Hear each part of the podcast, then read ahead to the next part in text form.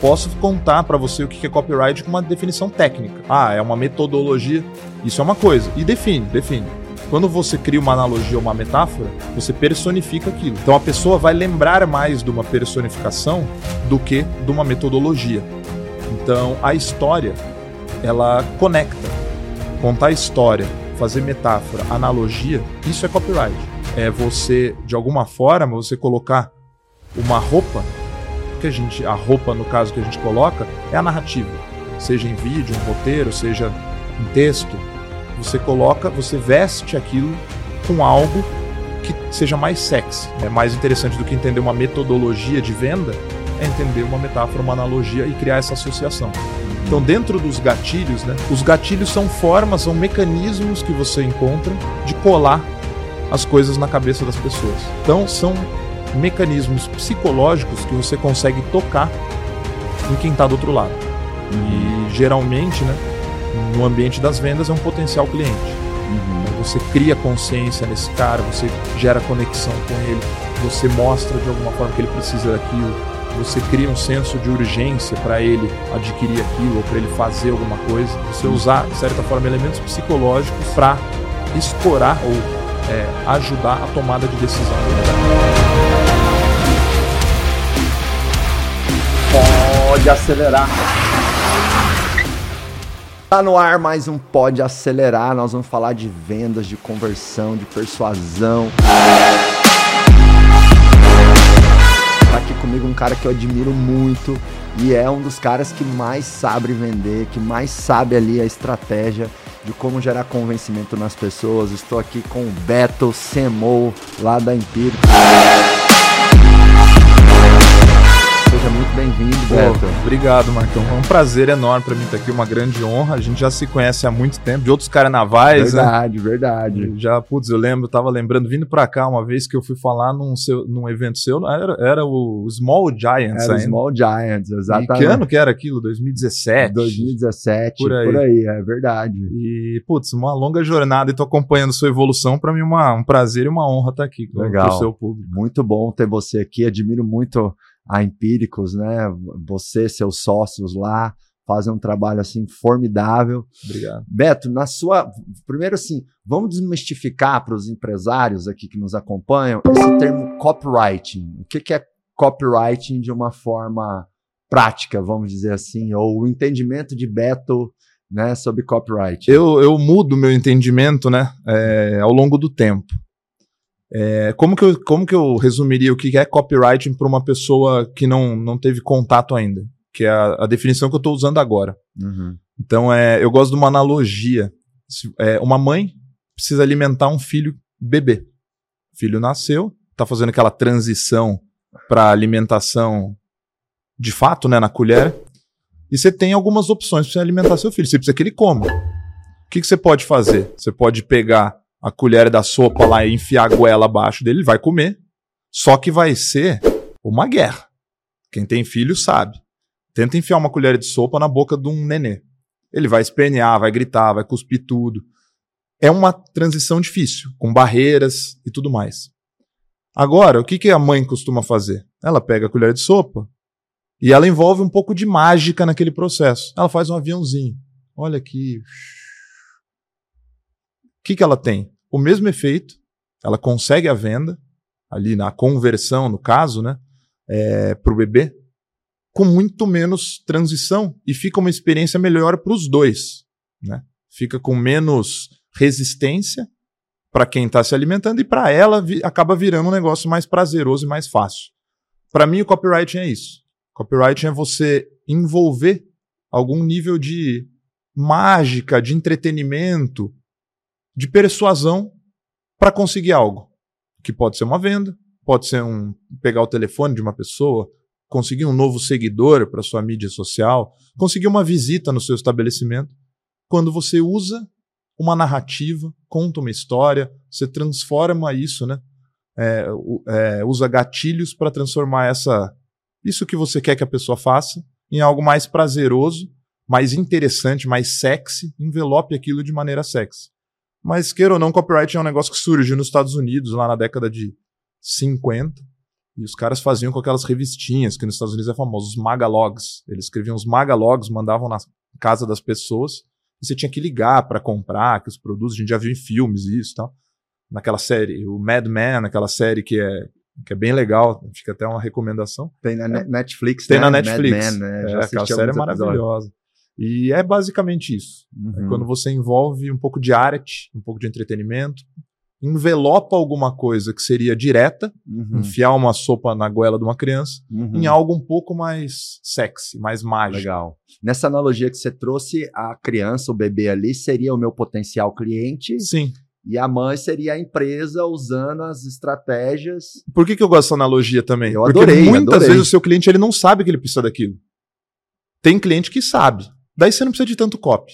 Se já fosse um adulto, a mãe alimentando uma que tem consciência que precisa comer, ele abre a boca naturalmente. Mas te, são bens de primeira necessidade. O cara já está procurando aquilo, já é um público altamente consciente que precisa do seu produto, já parou na sua loja, já pesquisou antes. Esse cara não precisa de tanto copyright. Agora, o cara que é menos consciente, eu gosto da analogia porque o bebê é nada consciente. Uhum. Ele precisa comer, senão ele morre. Mas ele não sabe disso. Uhum. E tem muito cliente, eu falo por experiência própria, né, é, que não sabe que precisa do produto, mas precisa. Né? O produto que às vezes você vende, né, ele não tem a consciência de que ele precisa daquilo.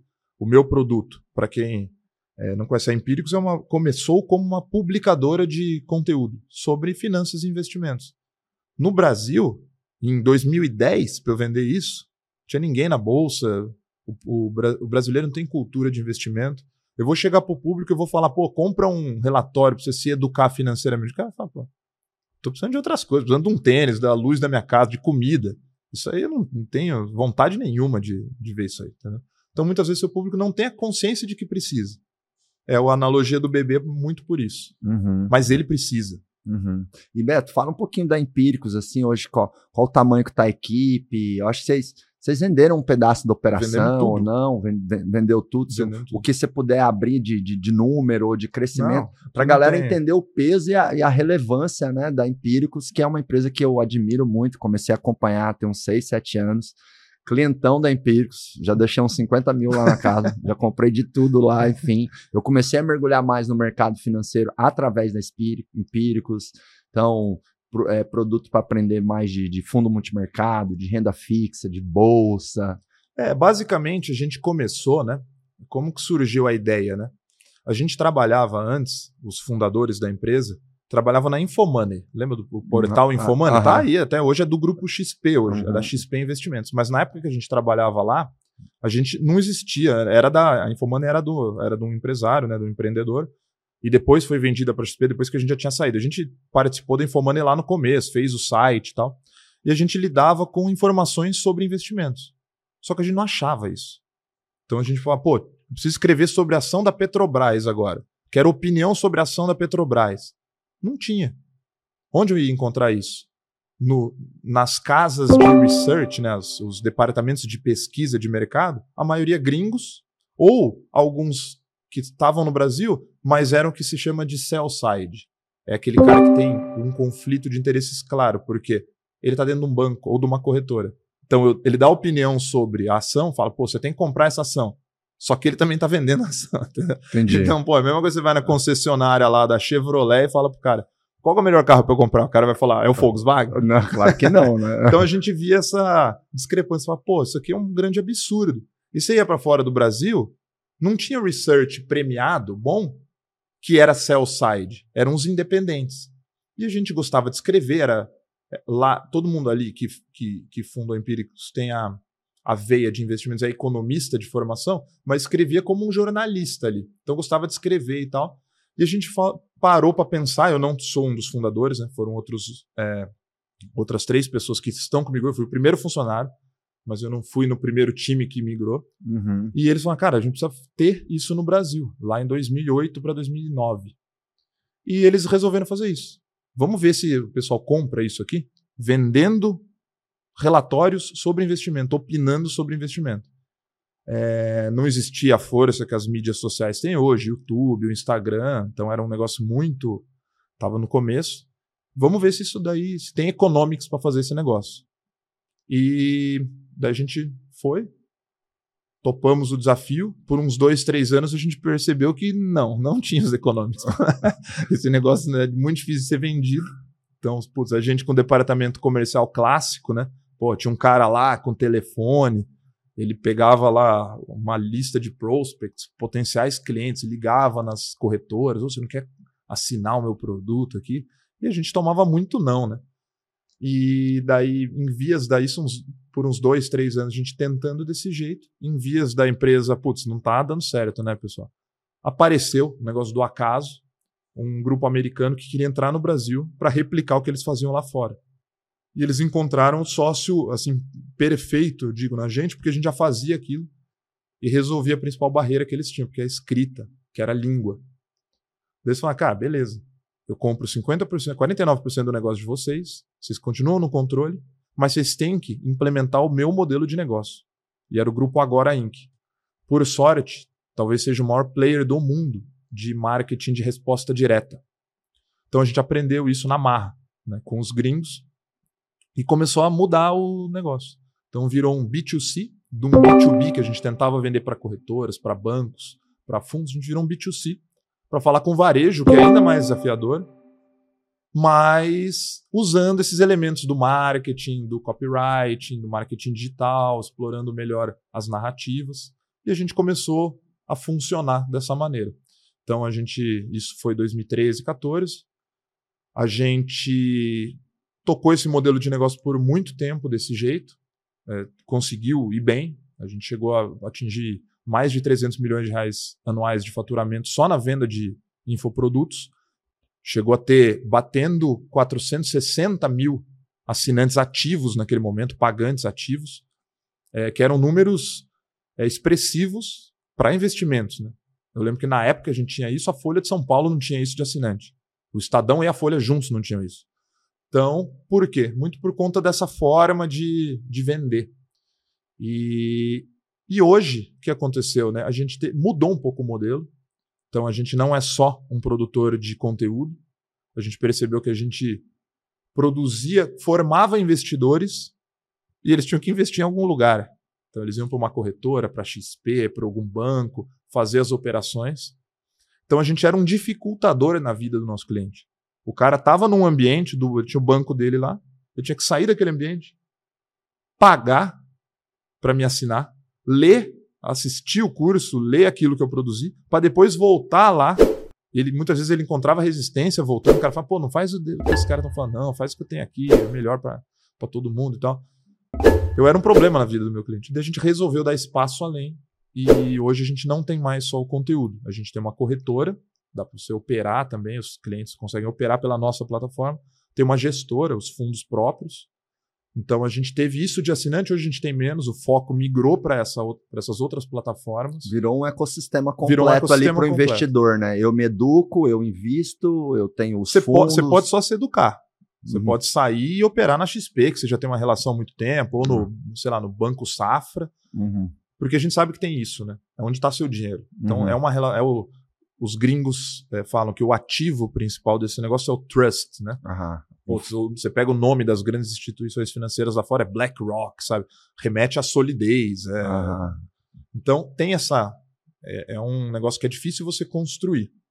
É, então tem esse trust, esse, essa confiança de muito tempo, onde você vai colocar a sua grana, uhum. mas você pode só comprar o, o curso, a uhum. assinatura do, do report, né, para se informar, ou você pode já operar por ali, ou uhum. você pode até delegar o seu dinheiro para os nossos gestores. A gente tem os fundos próprios que seguem as carteiras do, do research. Uhum. Hoje a nossa plataforma ali tem sob gestão, né, dinheiro de terceiros alocado na plataforma, é próximo de 13 bi de, de reais. E hoje, assim, de assinantes da parte de infoproduto só, eu tenho por volta de 300 mil, uhum. 350 mil, 340 e poucos.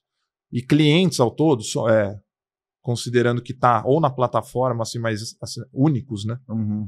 É, sem dupla contagem, perto de 500 mil, mas daí espalhado entre os fundos, a corretora, o research, é por aí. E hoje a, empre a empresa foi vendida, né? A gente foi comprado pelo BTG Pactual, o, o banco, é, uma, é o maior banco de investimentos da América Latina. e comprou 100% das nossas ações em 2020 para 21. Uhum. E então hoje a gente não tem mais o negócio, né? Não é não é dono do negócio, mas a gente está amarrado, né, ao banco de alguma forma, porque no, no deal a gente tem earnouts para cumprir, então a gente tem alguma autonomia Uhum. para tocar a empresa Uhum. Uhum. é, da forma que a gente tocar. de acordo com os resultados, vocês vão Liberando um pouco mais de dinheiro, liberando é, mais grana, é, batendo meta. batendo metas, esse tipo de. Vocês estão travados lá mais o quê? Por cinco anos? Foi por quatro anos. né? Quatro anos. Mas já passou 2000. um, já passou um e pouquinho. Aham, Então, legal. é, tem mais uns. Assim, de... E aí o BTG comprou, inclusive, a parte da Agora também. Então, tudo, na né, que- verdade, não. A gente, a gente recomprou agora antes. Ah, Porque o grupo agora é focado em infoprodutos. uhum. Então eles não mexem com gestão, Ah. com corretora. E chegou no momento que a gente percebeu que, assim, os dois lados perceberam, a gente não tem o que reclamar. Hum. Como sócios, os caras foram, nos ensinaram o modelo, a gente aplicou, é, funcionou, a gente saiu amigavelmente, a gente tem o maior respeito, o maior agradecimento. E eles, quando a gente chegou com a proposta de a gente quer recomprar, porque a gente quer dar um outro passo. E eles Hum. não tinham tanto a contribuir nesse outro passo. Uhum. Então, putz, foi super amigável, acho que foi jornada cumprida. Para eles foi um deal bom, maravilhoso. Uhum. Eles compraram a participação da gente lá atrás por nada Aham. e, e devolvemos depois de um tempo. A gente recomprou por 100 vezes aquilo. E então para eles foi um deal bom financeiramente. É, mas a gente recomprou antes, já vislumbrando que a gente ia dar esse outro passo de ter Uhum. a corretora, ter a gestora. Eles não contribuiriam tanto nesse outro processo, eles Uhum. não tinham expertise para isso. Uhum. E é, depois a gente precisaria de um sócio. Cara, é difícil você botar, concorrer com banco, concorrer com Uhum. uma corretora já estabelecida. A gente precisaria em tecnologia, em bolso. Acho que o BTG foi o, daí o sócio perfeito para a gente. Em, reputação também, Também. calçando tudo. É, né? cara, é- é- quem conhece um pouco o histórico da Empírica sabe que é um histórico controverso. Uhum. Então a gente comprou muita briga, Uhum. é, tem muita gente que não respeita ainda, porque a gente chegou, queira ou não, batendo porta aí. Metendo briga- dois met- pés na é, porta. metendo o e- pé na porta. Contra o mercado financeiro, né? É, porque, cara, é a analogia que eu brinco. Você tá entrando num estádio lotado. E tá todo, todas as poltronas estão ocupadas. Se você quiser sentar ali, você vai ter que dar umas cotoveladas ali, empurrar É. o cara do lado, criar um Sim. espacinho pra você conseguir sentar. Depois que você sentou, aí é outra conversa. Eu não preciso ficar continuar batendo no cara do lado, entendeu? Aí eu já posso mais mudar um pouco a minha, minha situação. Mas no começo é isso. Então a gente criou Legal. essa, essa marca Uhum. contestadora, vista com maus olhos por muita gente. De certa forma, né? Depois que você que o assim quando eu confesso um pouco de quando a gente vendeu 100% das ações, eu já estava com 12 anos, né, como sócio da empresa, assim. É difícil você entrar no dia depois você entra e fala, cara, isso aqui não é mais meu, né? Aham. Mas confesso que teve esse mix de um pouco de orgulho também. Uhum. Porque, cara, queira ou não, o BTG, para quem conhece o histórico do banco, é o maior banco de investimentos. É o cara que mais sabe fazer deals na América Latina, assim, Sim, talvez. sim. Então, pô, se o cara me comprou, você pode não gostar de mim, mas esse cara sabe fazer negócio Tem- e gosta. Pode, pode, pode não gostar, mas tem que respeitar. né? Tem, tem que quem respeitar. saiba, quem, quem sabe fazer negócio, Aham, queira ou não, foi um carimbo importante pra gente. Legal, também. legal. E a, a- a informação do valuation é pública ou tá no NDA? isso? Saíram, não, tá, é que tem há controvérsias, né? Eles pagaram um pouco upfront, tem Aham. notícias disso, foi em torno de entre 600 e 800 milhões de reais Na entrada, na largada. na frente e o é, deal como um todo, considerando earnouts, vai a 2. 2 bilhões. dois bi, é. Legal. Então, mas é um E- deal que você não sabe se vai e- acontecer. né? E esses 2 bilhões de valuation aí, né? É, em 12 anos de caminhada, mais ou menos, de, de, de empíricos. Quanto tempo É, de a empresa? gente demorou para ter esse valuation. É, é, é, Foi- a jornada toda. A Saiu gente- da Infomoney. Cara, foi em 2009 que foi fundada a empresa, Uhum. para o deal acontecer em 2020 para 21. 11, 12 anos. Pô, É. um golaço, né? Excelente. Então bacana. foi essa jornada aí, e altos e baixos. assim. Não Uhum. foi o mesmo modelo de negócio durante esse tempo. É, foram mudando, era um Muda, B2B, vai se B2C. adaptando. É bem legal dos empreendedores verem que a jornada ela, ela vai acontecendo, né? Você tem altos e baixos, você ajusta modelo de negócio, você ajusta produto, é, a coisa vai, Cara, vai a tomando corpo. convicção, né, é uma coisa que a gente... É difícil você ter convicção de algo. E no mundo atual, você pode até ter convicção na sua ideia. Uhum. Mas é difícil você dar murro em ponta de faca. Eu já tive muita convicção de coisa minha que, cara, eu, o, o- a vida real me prova o contrário. Eu acho que o, o skill aí do empreendedor, que eu acho que é o mais legal, Primeiro, o cara precisa ter coragem, né? Uhum. O empreendedor no Brasil precisa ser corajoso, se não louco, né? Eu Uhum. gosto de brincar. Uhum. O cara que para e pensa e fala, pô, não, vou fazer. No Brasil, o cara tem um pouco um quê de loucura. Tem, porque é difícil tem. pra caramba. Tem- cara. É barreira pra todo lado. Tem uma leve psicopatia Uma ali, né? psicopatia. Mas também é isso que faz o cara ser, porra, diferente, né? Não dá Uhum. pra ele querer ser padrão e ter um, ter um resultado extraordinário. Aham. Então, é um pouco de coragem e loucura no começo, e depois disso, eu acho que é você ter casca para aguentar os sobressaltos e capacidade de adaptação. Então, eu acho que assim, teve muita convicção que a gente aprendeu ao longo do tempo. Ah, tô convicto, isso aqui é uma puta ideia, isso aqui vai funcionar. E não funciona, cara. Então, acho que a maturidade que a gente adquiriu nessa jornada de 12 anos, talvez a principal, foi aprender que é, a testar tudo e a ser humilde o suficiente para mudar a rota. Então, cara, a gente virou 360, 180 e voltava e adaptava produto e mudava o modelo várias vezes. E a beleza do mundo atual é que você tem resposta rápida para as coisas. Uhum, uhum. Diferente de antigamente, década de 80, 90, você tinha um delay. Você tinha que implementar uma ideia muito grande, você demorava para validar ela. Uhum. Hoje você consegue, com alguns algumas métricas, você já verifica se aquilo tem algum potencial ou não, com muito mais velocidade. Uhum. Então, acho que. Ô Beto, a decisão de vocês deixarem de ser empresa de educação online e virar ecossistema financeiro foi primeiro uma decisão de vocês e aí vocês foram a mercado e acharam o BTG ou o BTG viu em vocês e trouxe esse tom, essa ideia, porque eu tem uma coisa que eu tenho dito, é, eu não sei quando, mas eu acredito que em algum momento do futuro, nem que seja daqui 50, 100 anos, mas eu acho que lá no futuro empresa sozinha não vai sobreviver mais. Ou você vai ter que ser dono de um ecossistema, ou você vai ter que fazer parte de um ecossistema. É, são raríssimos os casos, né? Que estão vivos há mais de 100 anos, Exato. familiares ainda. Exato. Por quê? Porque o mercado está cada vez tão competitivo, tão tecnológico, tão que em algum momento não tem como. Ou você vai ter que construir um ecossistema, ou fazer parte de um ecossistema para conseguir manter margem, competitividade e tal. Então, como que aconteceu essa A gente, a, gente, né? a gente tomou essa decisão, não foi o BTG especificamente que bateu na porta. Uhum. Já tiveram players que no decorrer do caminho bateram e perguntaram: putz, vocês vendem parte da empresa e tal, tal. A gente, por muito tempo, teve um sócio americano. Então, isso, de certa forma, barrou algumas investidas no meio do caminho. Então, o cara só sondava: pô, os caras já têm os sócios gringos, os caras têm dinheiro pra caramba. Então, não dá pra mexer aí. Uhum. A gente percebeu por si só que precisava de um sócio quando a gente a gente viu um deadline ali, a gente viu meio que um, um fim da linha. Fala, cara, com esse negócio de research que eu tenho aqui vendendo curso de investimentos e infoprodutos, não tem muito mais para onde eu ir. Eu não vou multiplicar esse negócio por três vezes. Não dá mais. Eu pensava, eu olhava, na época eu, tenho, eu tinha 450 mil assinantes ativos. A bolsa tinha, na época eu tinha 400, 2 milhões de CPFs no Brasil cadastrados. Porra, Ah, eu quero ter mais de 100%, por- assim, perto de 100% dos investidores vão estar. Cara, isso já é um market share relevante. Uhum. Que, assim, difícil encontrar um paralelo no, no mundo, em, em termos do tamanho do mercado. Sim, Cheguei a ter mais de 20% do mercado como meu assinante, entendeu? é muita coisa mesmo. Então eu parava e pensava assim, cara, como que eu vou dobrar o tamanho dessa empresa? Você chega e você encontra de alguma forma um limite.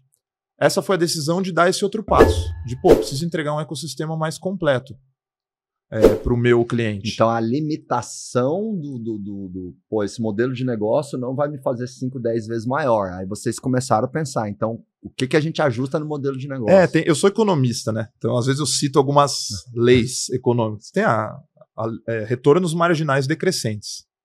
Isso é, é, é, é uma dinâmica natural. Você começa com zero. Então, primeiro crescimento, você vai de zero para um, porra, você vai de um para dois, você está dobrando. Só que você ainda está em dois.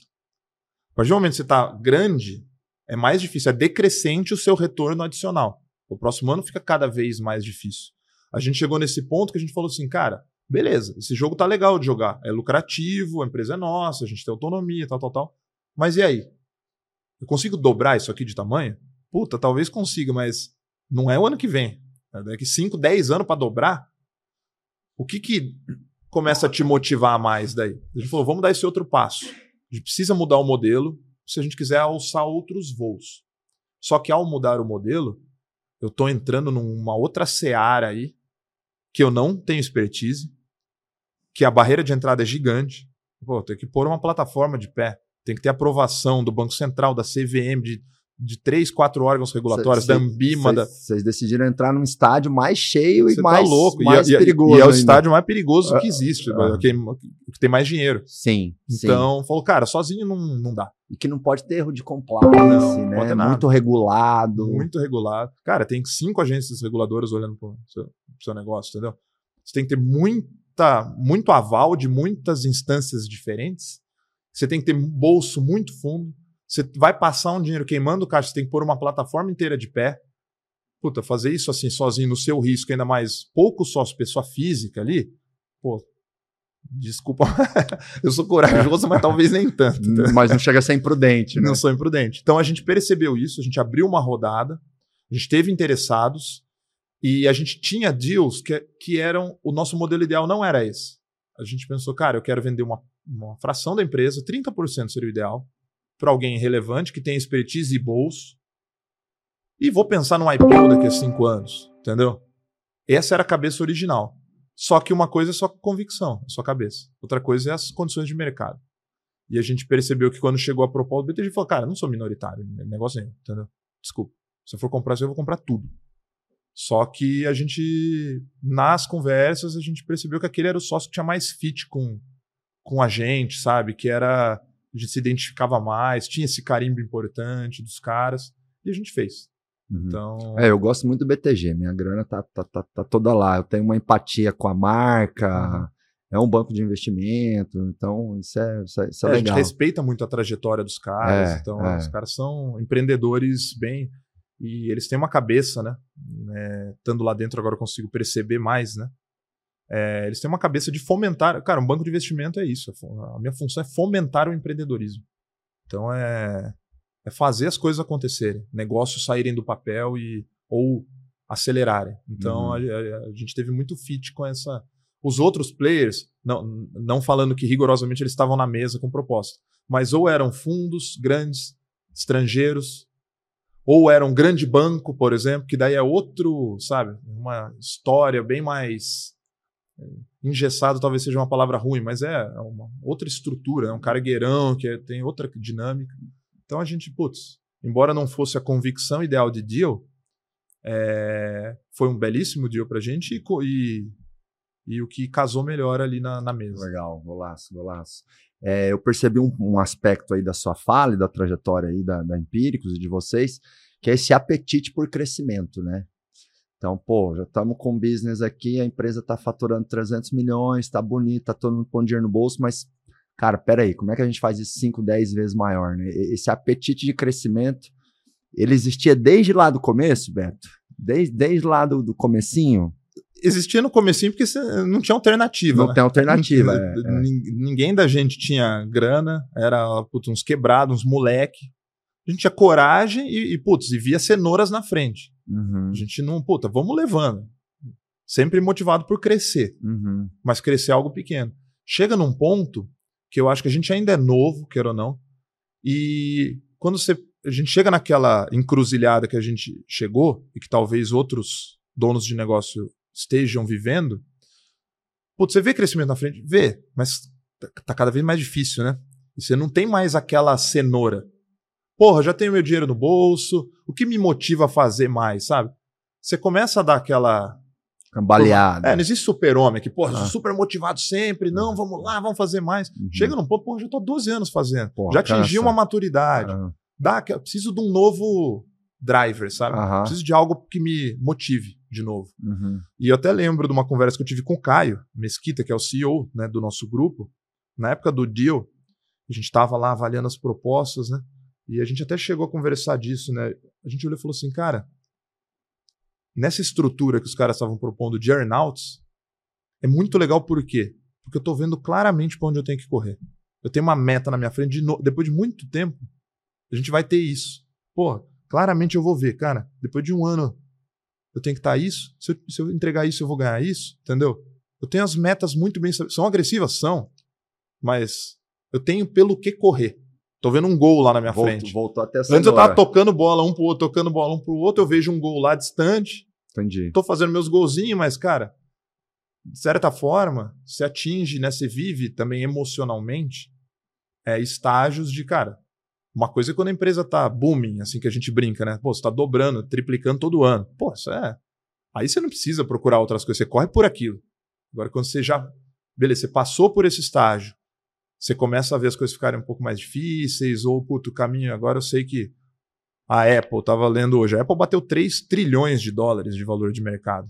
Isso é surreal, né? É mais que o Você PIB pensa brasileiro. assim, cara, você quer uma empresa que vá multiplicar por três vezes? Beleza, ela pode até multiplicar, mas fazendo a mesma coisa talvez não, não multiplique. E outra, vai valer 9 trilhões de dólares triplicar esse negócio? A conta começa a não fechar. Então eles precisam se reinventar. É claro que eu não, longe de querer me comparar à Apple, mas assim, é dentro da nossa pequena, da nossa humildadezinha, da nossa proporçãozinha, no que a gente fazia ali, a gente começou a ver que estava mais difícil crescer Aham. e sem 12 anos fazendo, sem tanta cenoura na tem que mudar. É, eu trouxe essa questão do apetite de crescimento, porque eu, eu vejo, às vezes, muito, muitos empresários pequenos e médios, e o cara tá com a empresa dele há 5, 10, 20 anos, batendo cabeça, sofrendo, é, é, é, é- é meio que um louco corajoso que decidiu empreender no Brasil, e ele acaba perdendo muito o apetite de crescimento. Ele, tipo, fica na zona de conforto com pouco, sabe? Ah, não, já tenho aqui meu carro, minha casa, tenho um, dois, cinco milhões de patrimônio, é, não vou crescer mais a minha empresa porque eu não quero mais dor de cabeça. E- Mas daí, queira ou não, ele acaba matando a empresa dele, né? Exatamente, mas é, na verdade a vida é dor de cabeça, você só tem que escolher suas dores de cabeça. Sim. Porque é o seguinte, se você não for crescer sua empresa, você vai ter várias dores de cabeça, você não vai ter gente boa trabalhando com você, porque talento não fica no lugar que está crescendo. Uhum. Tua empresa vai ser ameaçada no longo prazo, sua margem vai ser comprimida.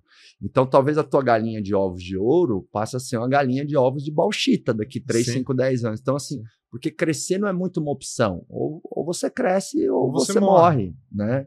Então é, é legal trazer essa questão do apetite de crescimento. E eu falo também, Beto, assim, que eu acho que o teto para a empresa ele não existe.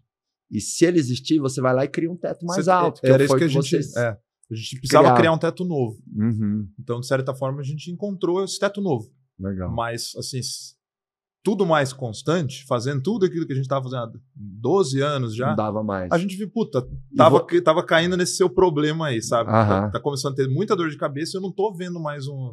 Legal. E vocês já confabulam, especulam um pouquinho, e depois desses quatro anos, a gente vai para cá, para lá ou não? Tá todo mundo muito centrado ali na- Cara, a gente nas assim, metas para ter um embolso, vocês embolsarem um capital ainda maior. Cara, né? a gente assim, é, a gente é novo, sabe? Ainda, queira ou não. Então, acho que o Caio, que é o CEO, talvez seja o sócio mais velho, né, do nosso grupo.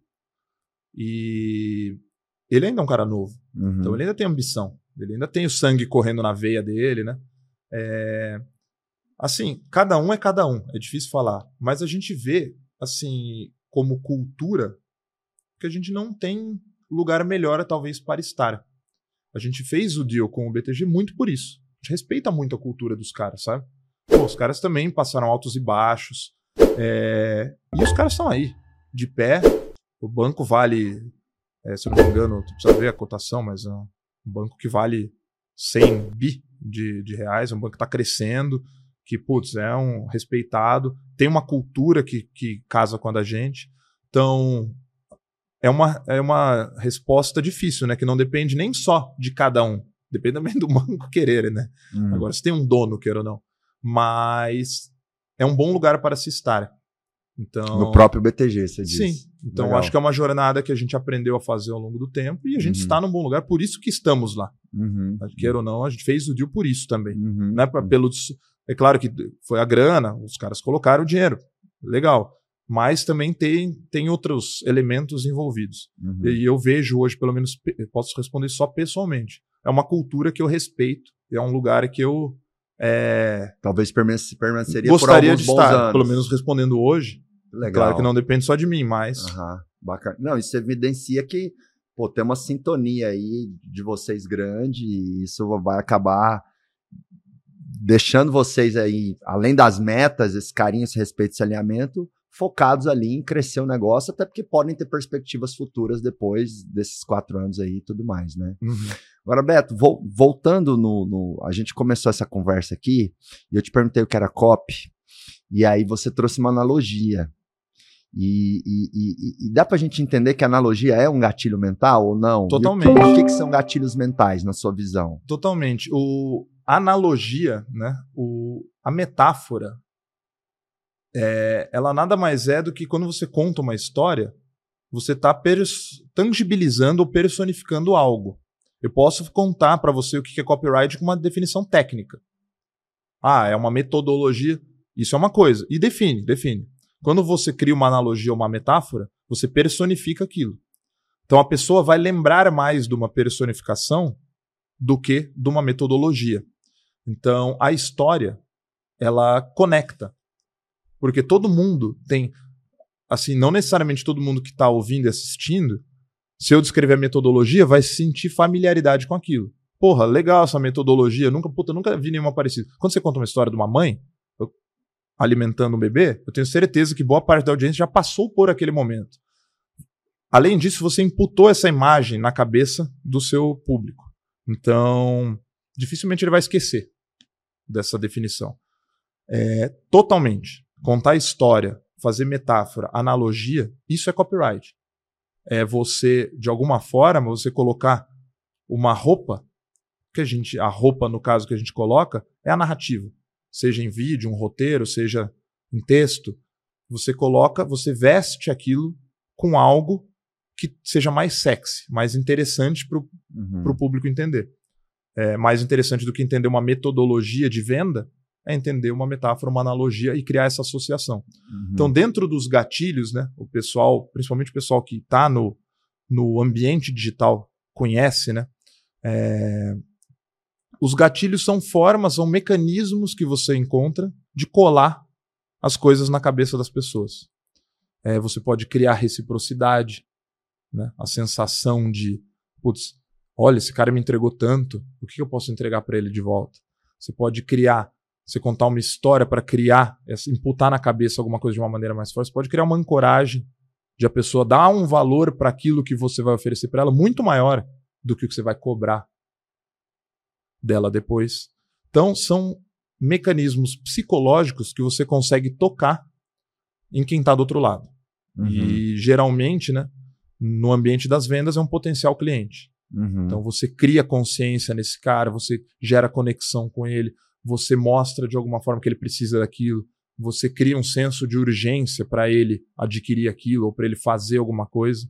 É, é, esse tipo de coisa. Você hum. usar, de certa forma, elementos psicológicos para escorar ou é, ajudar a tomada de decisão dele. Legal. Ter essa comunicação mais, mais persuasiva. Né? Exato. Né? Analogia, eu fico com a sensação de que ela, ela meio que deixa palpável um ponto de vista, né?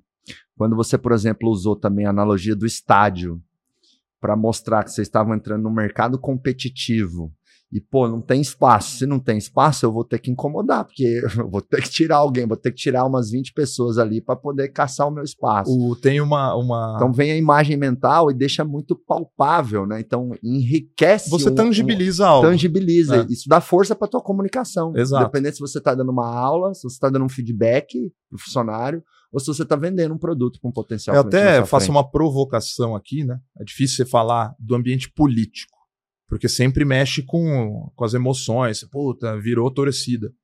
Mas é, o copywriting lá na gringa, nos Estados Unidos, ele, ele surgiu, ele se desenvolveu muito no ambiente político. Ele é muito hum. polarizado, republicano, democrata. E os caras, os grandes copywriters das antigas, né? Os caras do grupo agora mesmo, eles aprenderam a escrever fazendo fundraising, né? escrevendo cartas de pedindo de doação para campanhas é, políticas. Falavam, cara, é, a doação é o jeito melhor que você tem de treinar. Por quê? Quando você vende algo, a pessoa está dando dinheiro dela, mas você está entregando alguma coisa em troca. Você está dando um carro, um tapete, um infoproduto, o que quer que seja. Aqui você não está dando nada em troca tangível, né? Está dando uma sensação para ele de que ele ajudou. É uma, é uma venda muito mais difícil. É, o cara te dá dinheiro e você não dá nada. Tipo, assim, é, pelo menos tangivelmente em troca. de gratidão, né? Então tem essa veia política na história. Eu costumo brincar, é ruim até falar o, o, o personagem, mas o Lula. O pessoal sempre brincou, já pediram para eu escrever campanha política, eu nunca me envolvi no Brasil com isso, mas o Lula. O pessoal falava assim, cara, o Lula, ele conversa com o povo. O que que isso quer dizer? Ele é um puta de um metaforista. Ele pega qualquer elemento que um político convencional fala, ah, inflação, ah, o índice de preços ao consumidor, ele transforma aquilo na picanha. picanha entendeu? todo mundo. Ele, essa é, ele consegue essa, esse, ele, e ele tem muito mérito nisso. Uhum. Né? Não que eu apoie, que eu acho que ele, que ele tem qualquer mérito político ou não, vou deixar isso em aberto, né? Mas ele, ele sabe fazer isso muito bem. Ele é um metaforista. Você pode ver qualquer discurso dele, você vê que ele transforma tudo em algo tangível. E virou esse negócio do ele sabe falar com o povo. Então o povo se identifica de alguma forma na figura. Então é, é meio que a mesma explicação. Uhum. Você consegue traduzir aquilo de uma forma muito palpável. Isso é a metáfora, a analogia, o storytelling, de uma forma um pouco mais sofisticada, uhum. mas que é o que o copywriting faz. Ele cria uma narrativa, ele conta uma história para algo. Eu acho que também dentro dessa perspectiva de copywriting, comunicação persuasiva e tal, entra muito em jogo uma premissa que eu vejo que as empresas, principalmente as mais tradicionais, usam um pouco, assim, que é entender assim que o que você vende não é o produto, né? Você vende uma história em cima do produto, você vende um contexto que você cria e você insere o produto Cara, isso se eu pudesse deixar alguma coisa, né, para é o que eu procuro. Isso que você falou é brilhante. E é talvez o nível mais simples, mas também o mais sofisticado de percepção. Você entende, e a gente entendeu isso na nossa empresa. É, a principal mudança nossa de narrativa foi: não deu certo eu tentando vender os relatórios de investimento. Por quê? Ele é o meio. E eu não tenho que vender o meio. Eu tenho que vender o fim. Estou vendendo para o cara o quê? Não o relatório. Estou vendendo uma transformação na vida dele. Estou vendendo a viagem, a próxima viagem dele com a família. Eu estou vendendo a tranquilidade da escola, de pagar a escola das crianças. Eu estou vendendo, puta, a expectativa dele ter a casa que ele sempre sonhou. Estou vendendo uma transformação. O que eu, o meu produto nada mais é do que o meio que vai levar ele até essa transformação.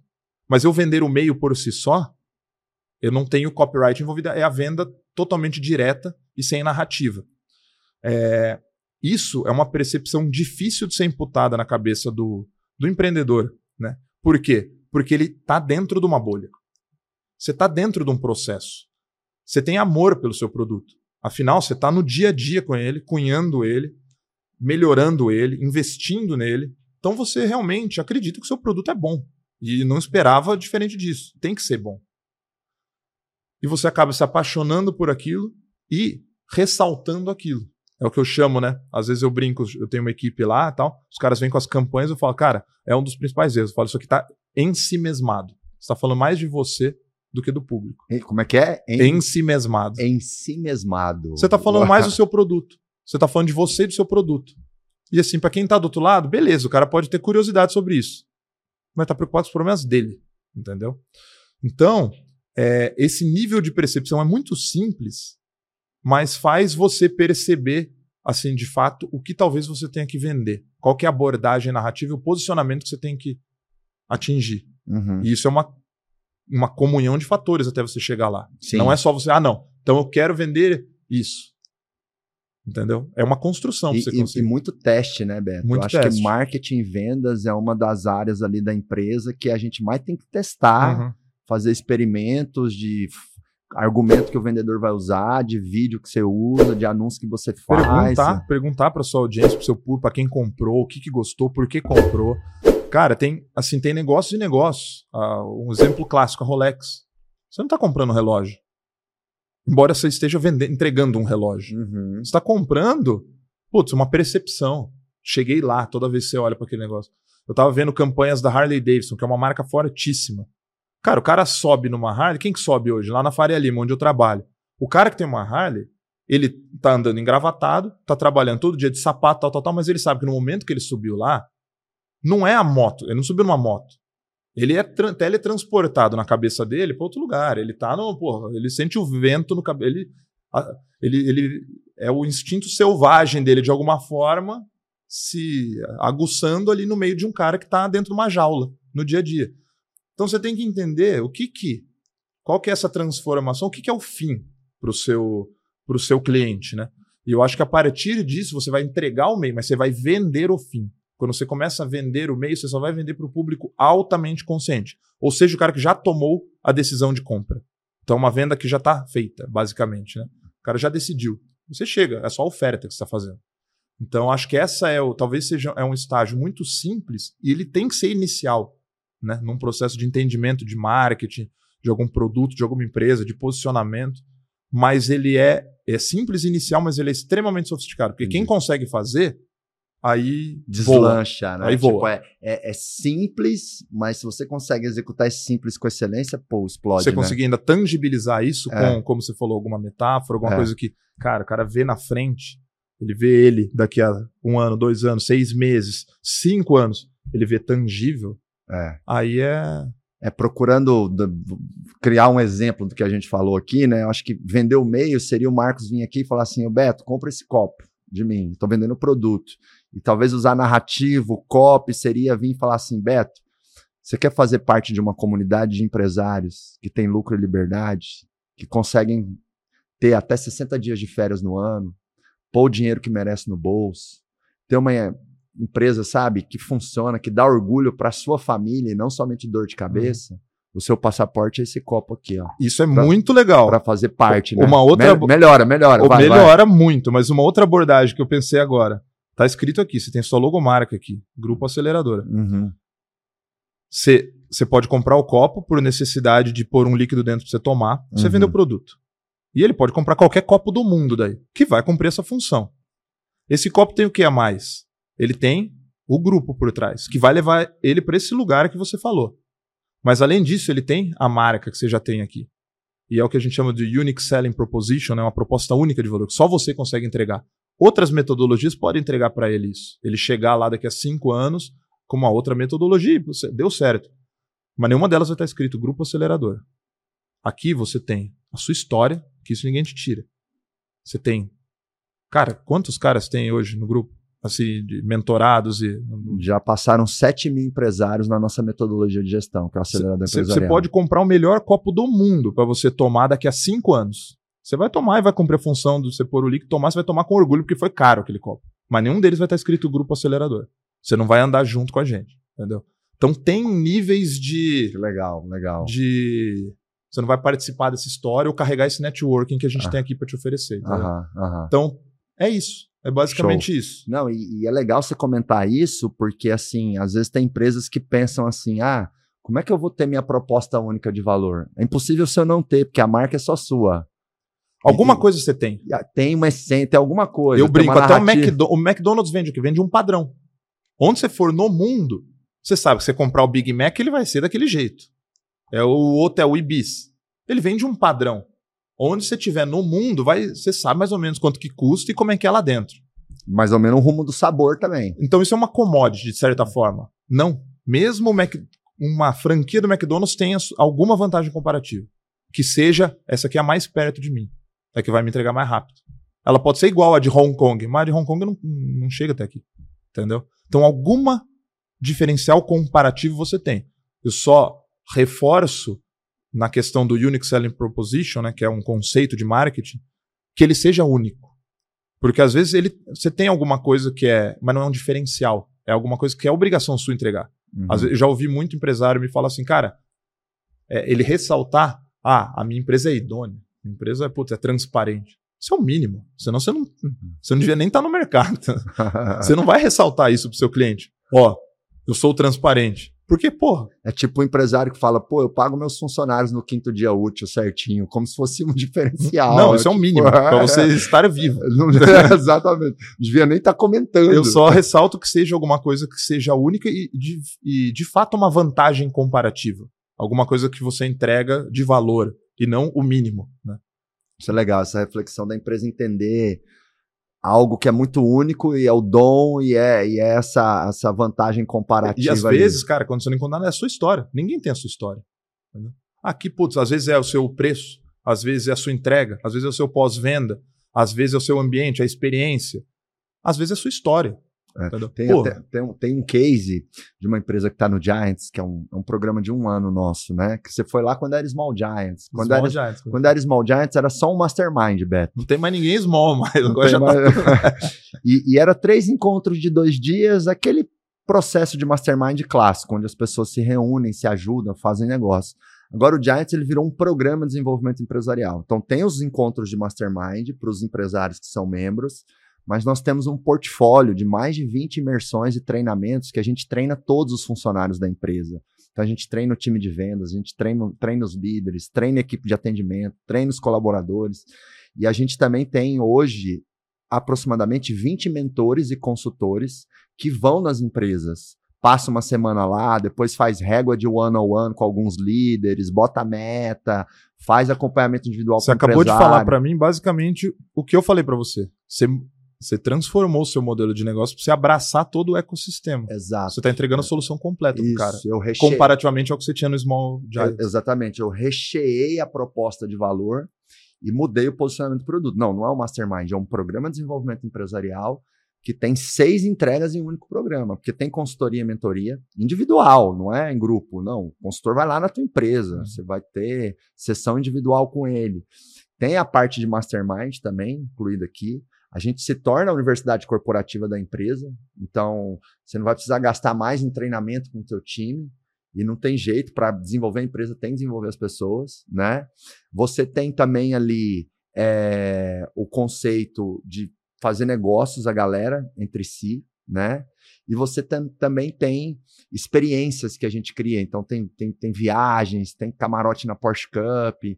Então, são várias entregas num único produto. Essa, essa é a proposta única de uhum. valor. E eu não conheço no mundo alguém que faça algo similar. Você resolve um problema para o cara. É, Exato. A analogia que eu lembro, eu tenho, eu tenho também participo também de uma empresa de, de um grupo de energia, né? Uma empresa uhum. de energia chama 2W EcoBank. Uhum. Então, é uma empresa grande, já que tem um faturamento relevante e tal. É, cerca de 2 bi por ano, e eu estou no conselho da empresa e tal. E quando a gente, eu comecei a conhecer o pessoal lá, né? É, a empresa ela queria, ela precisava de uma ótica de marketing para coisa. Né? E putz, eu conversei lá com o principal é, acionista e tal. Eu lembro muito de uma, de uma coisa que ele falou uma vez, ele falou assim, cara, te ajuda a montar o time, eu não sei o que. Não, foi assim, na, pelo menos naquele estágio da empresa, não era o core business do cara. Cara, não, eu quero que você resolva o meu problema. Entendeu? Você tá fazendo isso. É, você tá dando a solução completa pro cara, assim, basicamente, você tá resolvendo o problema do cara. Ah, qual o problema? Ninguém gosta de fio desencapado, sabe? Ah, pô, comprei isso, me solucionou isso, mas também tem uns outros aqui que eu preciso correr sozinho para eu chegar lá. Não. Tá aqui, ó. Pego tudo, resolvo o seu problema. Cuida aí do que você é bom em fazer, que é, sei lá, produzir a sua, o seu produto químico, atender na sua loja, fazer a sua lavagem de carro, o que quer que seja, entendeu? Cuida do seu core business, que essa outra parte de estratégia, liderança e tal, eu estou resolvendo para você. Eu acho que esse nível, né, quando você consegue atingir esse nível de, de complexidade, mas não num termo pejorativo, né, de, de robustez, robustez de uma, entrega, de uma né? entrega, é, é, exato. É o assim difícil não dar certo, sabe? Exatamente, é. Tanto é que hoje o Giants é o programa high ticket no Brasil que eu acho que tem o, o, maior volume de receita assinada, a maior quantidade de membros, nós estamos chegando a uns 450 membros. Uhum. Então, hoje, isso impacta lá, isso deve dar em torno hoje ali de uns 80 milhões de reais de receita recorrente, né, anual, né?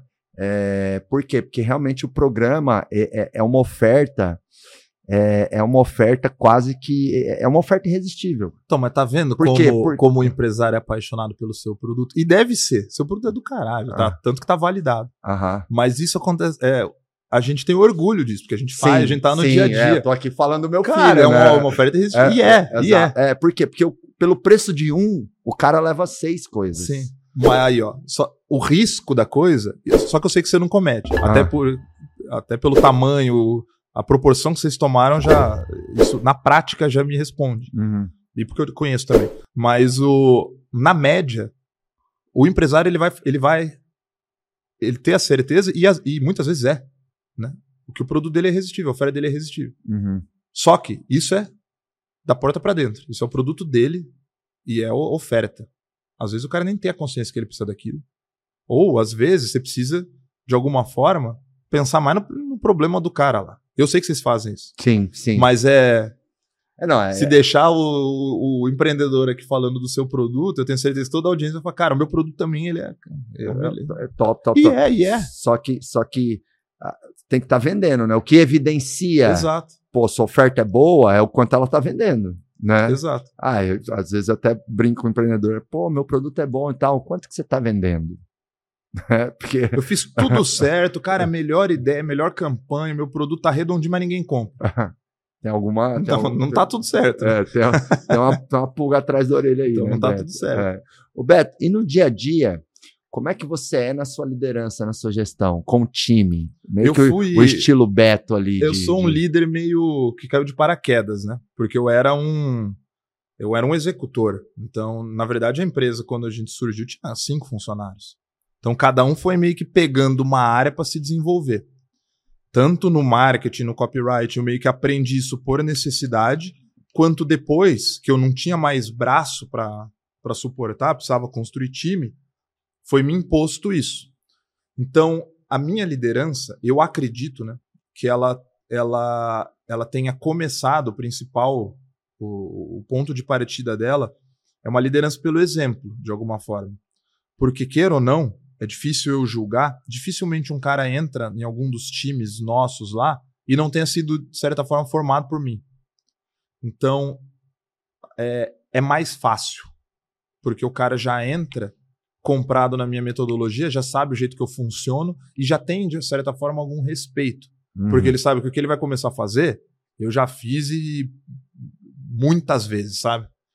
Então ela é uma liderança focada sim, mas eu mudei o meu é, pelo exemplo, né?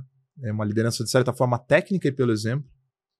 É, mas eu tive que mudar ela ao longo do tempo. Porque hoje eu não ponho mais tanto a mão na massa, não tenho como na execução, penso mais estrategicamente em garantir que está todo mundo rodando bem. E no começo, quando eu virei gestor, eu pensava exclusivamente na empresa. E eu era bem claro com eles. Eu falava assim, cara, você, por exemplo, tenho, eu tenho todas as equipes de marketing né, sob minha alçada, cara de tráfego, cara de copy, cara de design. Eu, chegava, por exemplo, um copywriter. Falava assim, cara, vendeu ou não vendeu? Entendeu? Ah, eu quero um outro projeto melhor. Você é a melhor escolha para a empresa? Eu tô aqui para otimizar o resultado da empresa. Eu corro atrás de um KPI, eu respondo pela primeira linha, pelo faturamento da empresa. Se for a decisão que vai otimizar o resultado, para mim, ok. Então, eu era totalmente balizado por métricas e agressivas, assim, de resultado. Ao longo do tempo, eu percebi que eu gerei o caos com isso. Porque pessoas, é, diferentes pessoas agem de forma diferente. Tem gente que não é motivada dessa mesma forma, mas é muito bom. Então, tem gente que não quer, sabe, ter esse, esse, essa Pressão. essa assim, pressão ah. em cima o tempo inteiro e que não é motivada tanto por isso, mas que eu quero. E assim, eu acabei mudando né, minha ótica de olhar não só pros, como um zelador dos principais KPIs da empresa, mas como alguém que também cuida de seres humanos. Então, isso eu não foi algo que eu desenvolvi por si só, né?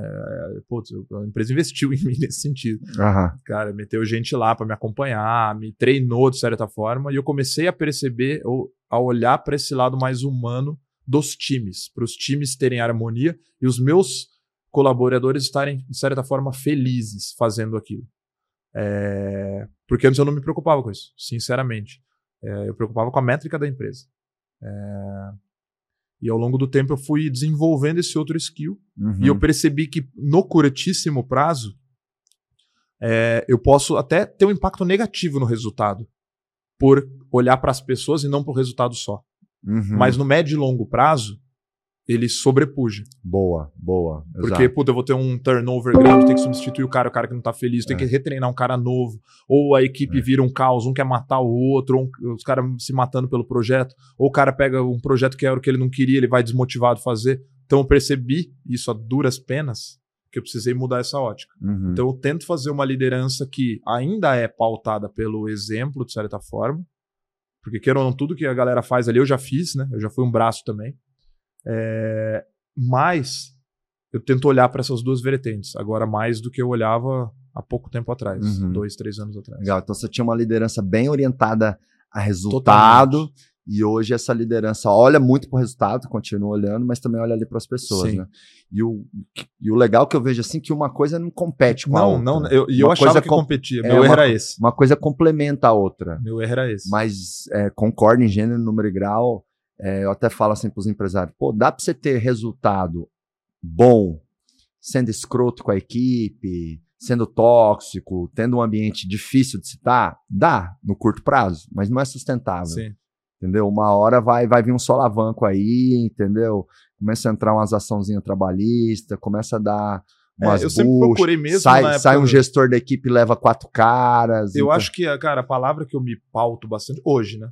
é, como líder, é, é ser justo. Eu tento ser justo. Boa. Então é uma palavra que, cara, eu carrego comigo assim, e eu uso ela bastante. Né? Às vezes o cara fala, puta, eu não tô contente porque você fez tal coisa pro outro e era o projeto que eu queria. Assim, eu tenho ainda que balizar. Uhum. Então eu abraço essa pessoa, mas ao mesmo tempo eu mostro pra ela que eu também tenho outras coisas pra zelar. Mas eu tento construir no médio prazo um caminho pra ela chegar nisso que ela quer. E eu sempre uso muito essa palavra. Assim, eu, eu, tento dar transparência pra quem tá embaixo de mim de que eu tenho que zelar pra, por essas duas coisas. Então eu tenho muitas conversas com os colaboradores que eu falo, eu entendo o seu lado, a outra pessoa também tem o lado dela. É, o projeto tem essa necessidade, a empresa tem essa outra necessidade como de maneira justa eu consigo conciliar tudo isso? Talvez eu não consiga para você agora. Mas vamos te dar clareza de um caminho que você precisa percorrer para ter isso daqui a pouco. Entendeu? Então é transparência e senso de justiça assim, é o que eu acho que eu tento mais no dia a dia usar com o time. Legal, legal. Beto, é, se você pudesse voltar, né, talvez ali há alguns anos, seja lá no começo da Empíricos ou no meio da caminhada, é, tem coisas que você faria diferente? Alguma coisa assim que você reconheça que foi um problema ou uma cagada ou enfim, ou não, isso fez parte Tem da um milhão, mas eu não faria nenhuma diferente. Porque acho que foram os principais aprendizados. É, assim, é, ah, não, não errou, não mudaria nada. Não, pelo contrário. Errei pra caramba. Mas acho que a gente precisou de cada um deles pra, de certa forma, evoluir, criar maturidade e transformar a empresa na empresa que a gente fez hoje, que pode não ser perfeita, tem muito que melhorar, mas é, faz parte do processo. Eu acho que assim, uma, uma das coisas que a gente aprendeu ao longo da trajetória foi que nas crises a gente sempre olhava e falava, puta, a gente vai passar uns meses agora que vai ser uma, uma desgraça. Mas a gente vai sair melhor. Então, puta, vamos ficar plantando só agora pra gente daqui pra frente vai ser uma empresa muito melhor do que era até quando tava bom. Então, eu dou vários exemplos disso. A gente teve, historicamente, polêmicas grandes. Né? O fim do Brasil foi uma polêmica. Foi processado pela presidente da República, em 2014. Então, a gente teve o episódio lá da Betina, que o pessoal lembra até hoje, né? Que Uhum. foi um erro de campanha. E, e foram crises grandes. Tipo, pô, Ministério Público vindo pra cima. Eu tenho, eu tenho, cara, no nosso mercado, isso é uma coisa que eu falo pra outros mercados. Né? Eu, eu sou muito regulado. Eu tenho, puta, eu tenho quatro ou cinco agentes reguladores diferentes. Então, tem um nível de compliance que é absurdo. Então, é, o que, que cada um desses episódios nos tornou foi o que fez a nossa empresa. Queira ou não, nossa empresa, eu acho que está no DNA dela, a gente cresceu na tentativa e erro. Errando, mas assim, com a humildade de aprender com cada erro. Então, putz, por exemplo, o episódio da Betina, que foi um erro de campanha. A gente, putz, a gente tinha. Pô, eu gravo muito ad. Eu tenho essa cabeça de tentativa e erro. Qual ad que eu vou rodar? Eu falo, puta, tem vezes que eu gravo 30, 40 para rodar um. para encontrar um que é melhor do que os outros. Eu testo pequenininho e funciona. Teve um. Também, na época, eu sabia, puta, o ad que é espontâneo, ele costuma funcionar mais, sabe, do que aquele pasteurizado. Dei liberdade. E daí, puta, a gente gravou vários e mesmo testando pequeno. Na internet você fala, puta, testar pequeno é errar barato. Às vezes não. É. Porque o cara, porque o cara, puta, eu pus, eu pus é, mil reais naquele ad que rodou dela, que viralizou. Só que. Alguém pescou. É. O print é eterno ali, né? Aham. Então tava no Fantástico no outro dia.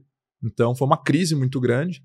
É... Mas, nosso departamento de compliance, que talvez tenha sido o primeiro de infoprodutos do Brasil, estruturado, puta, com os caras jurídicos bom pra caramba, todos os processos internos que a gente faz hoje, para evitar que isso aconteça de novo, surgiram dali. A gente estava num impasse, a gente não era regulado naquela época, assim, oficialmente, quando eu só era research, só era conteúdo. Tava numa zona cinzenta. Eu fui o primeiro do Brasil a fazer meio que desse jeito. Depois surgiram as outras iniciativas. Então a CVM olhava e falava assim: eu te regulo. Você é um produto financeiro. Eu falei, não, não tem produto financeiro aqui. Ah, mas você está falando sobre eles. Regula ou não? Tava numa zona cinzenta. Daí quem me regula? Entendeu? Tava nessa discussão. Então ali a gente sentou com os colocou limites e estabeleceu, ajudou de certa forma a estabelecer, né? A gente saiu daquilo lá com clareza de quem me regula, com o departamento formado, com os processos para evitar que aconteça de novo. Cada um desses erros, assim, nos forjou como, como, como a empresa que a gente é hoje. E até quando a gente anunciou, né, o, a gente fez uma mudança de marca, né? Uma modernização sutil na marca, não mudou o nome, nada tal. E a gente até entrou nessa discussão. A gente contratou agência e tal, porra, vamos pesquisar no mercado, escutar o que, que falam. E tinha muita repulsa. Tem gente que fala, puta, é, lembrava dos erros, falava, tinha muita repulsa. É muito fácil eu mudar o nome, porra, zera a pedra, vamos começar com uma nova, os processos já estão tudo aqui azeitados, entendeu? Não, vamos com a nossa e até não acabou não rodando, mas por outras questões. Mas uma a, na minha cabeça, né? É, a campanha que eu queria rodar era fazer um puto estardalhaço pro lançamento da nova marca e a marca ser a mesma. E só citando que assim, a gente tem orgulho das nossas cicatrizes, porque elas fazem o que a gente é hoje, entendeu? Então, acho que é isso. É, eu não mudaria nada. Mas isso não é sinal de que a gente não errou e que teve vários perrengues no meio do caminho. É, eu costumo dizer que os erros são os melhores professores, são. né? Eu às vezes até falo para os empresários, cara, aquele funcionário que te roubou, aquele cliente que deixou de fechar um grande contrato, aquele concorrente que te copiou, é, aquele ex-sócio que passou a perna em você, vocês são os melhores professores que tem. Dói pra caramba no curto prazo, é um puta pé no saco, você se arrepende, você quer matar a pessoa, você quer se suicidar, mas depois de um tempo ali, se você transforma aquele erro em aprendizado, em lição, em processo, em, em diretriz para você tomar decisões ali da frente, você sai daquilo muito mais forte, né? Cara, muito mais e, forte. E o inverso também é verdadeiro, né? Duas coisas que ouvindo você falar, pensei agora. O sucesso é muito mal professor. Você relaxa. Exato. Você não olha a conta da puta. É. Eu tô com, eu tô com caixa gordo não, aqui. Eu, eu acabei de, eu acabei de tomar um cano de 3 milhões e meio de reais, Beto. Euforia de caixa, autoconfiante e tal. O sucesso é um péssimo um professor. Péssimo professor. É o pior professor. E o erro mais doloroso, ele é me... quanto mais doloroso, ele é melhor professor. A analogia que eu trago é do esporte. Eu sou do jiu-jitsu, você sabe bem. No jiu-jitsu você, come... você treina todo dia lá. Você comete erro no treino, o cara te pega, você bate. Puta, e você vai no outro, uma semana depois você comete o mesmo erro, sabe? Por quê? Porque é um erro que não dói tanto. Ah, tô treinando aqui. Se você comete um erro no campeonato, você nunca mais erra naquilo. Você fala, puta, treinei pra caramba, viajei, às vezes vai competir, puta, eu já eu competi Las Vegas, você viaja até lá, chega lá, você comete esse erro. Você vai lembrar dele o resto da vida. Você nunca mais vai cometer é, aquele erro. É que nem esses 3 milhões e meio, meu. Eu Exato. nunca mais vou, quanto, vou cometer algo. É triste falar isso, né? É. Infelizmente. Mas quanto mais doloroso, melhor professor ele acaba sendo. Exato. Maior o aprendizado é. ali, né? Top. Uma pergunta que eu quero fazer, é uma pergunta um pouco filosófica, mas conhecendo toda a tua, tua, tua competência né, nessa questão de, de, de, marketing, vendas. Você é um cara que extremamente admirado por todo mundo do digital. Deus, tem louco para tudo, né? é, tem gosto para tudo. Não, mas a, a, a, Empíricos, apesar das controvérsias, a Empíricos fez um resultado absurdo. Ela né, desenvolveu ali, ela, ela, ela, ela mostrou para muita gente que vende educação, ou que vende infoproduto, ou que quer que seja, vende que, pô, dá para escalar, né? Dá para faturar 300, 400, 500 milhões no ano, né? Que assim, na sua cabeça, por que que as pessoas compram? Faça uma fala, uma reflexão, uma Bem filosofia. Pesada essa pergunta. É, por que, que as pessoas compram? Ou o que leva, e, e complementando a pergunta para você rechear mais, né? O que leva elas a comprar, né? Porque elas compram e, e que que mecanismos você vê que mais leva as pessoas a comprar? Expectativa. Expectativa. Quando você consegue imputar na pessoa uma expectativa de algo diferente. O cara, ele vê outro ele com aquilo. Então, acho que se eu fosse resumir numa coisa, seria isso. Uou. Ele tem um problema na empresa dele. Mas ele não está vendo o problema. Ele está vendo o quê? Ele sem o problema. Ele está vendo a expectativa de resolução daquilo. É uma transformação. As pessoas compram por quê? Como naquele momento você consegue imputar na cabeça dela como seria com aquilo. O que, que isso impactaria na vida dela. E seja o que quer, qualquer coisa. Putz, você vai comprar a jaqueta que você está usando. Puta, não foi porque você pensou num dia de frio você se protegendo, sei lá. Não, você, você se imaginou vestindo ela em alguma ocasião. É. Puta, olha como é que eu vou ficar bonito com esse negócio. Entendeu? Você se, viu, você se vê um pouquinho para frente. É, e é, o caso dessa aqui foi bem isso mesmo, né? Que essa é a primeira, e ficou bonito mesmo. Essa é a né? primeira jaquetinha mais cara que eu comprei, ela tem uns aninhos, ela é da Louis Vuitton. Aí tava eu e Lilica, minha esposa, e aí a hora que eu olhei a jaqueta, vi o preço, falei, nem fudendo, amor, vambora, não vou comprar. Não vou, não vou, não vou. Ela experimenta, experimenta, experimenta. Aí experimentei, olhei no espelho, e na hora que eu me vi no espelho, falei, pô, ficou bom, tal, enfim. Você olhei pro vendedor, falei, parcela. ela. Mas é isso. eu me vi. Você criou uma expectativa em você mesmo. Isso, Você se viu e eu no me negócio. vi, né, visualmente. naquilo. Então, eu acho que é ou você resolve, quando você. Mais do que resolver um problema, quem resolve o problema é o produto. A venda, a decisão que é tomada unicamente por quem comprou, é. Eu acho que se eu fosse. É claro que tem diversas coisas, né? E diversos públicos, diversos nichos, diversos produtos. Mas se eu fosse resumir, usar uma como média, seria a criação de uma expectativa. É você conseguir fazer a pessoa se ver com aquilo. E é uma visão, por óbvio, positiva. Se ela se vê com aquilo negativo, ela não vai comprar. Ou indiferente, ela não vai comprar. Então eu acho que é esse exercício de você. Acho que o, o momento da virada ali, vou comprar. É quando ela viu na cabeça dela e falou assim: ó, cara, gostei do que eu vi ali na frente. Entendeu? Então vou é pôr a mão no bolso e vou É. comprar isso aí. Beto, eu vou contar até três aqui no microfone. Eu falar um, dois, três. Eu vou soltar um pod para aquela câmera ali. Você solta um acelerar para essa aqui. Nossa, eu sou burro e ruim pra essas coisas. Vamos tentar. é vai. só falar acelerar. Então vai, então quer, vai. quer ensaiar? Falar acelerar. Acelerar. Aí, pronto. Encontrei alguma coisa que eu consigo fazer. Porque a gente manda um pod acelerar pra galera, e Boa. isso simboliza, assim, pro pessoal colocar em prática, continuar acreditando, fazer acontecer, levar a nossa energia aí pra galera, né? Então, um, dois, três, pode! Acelerar.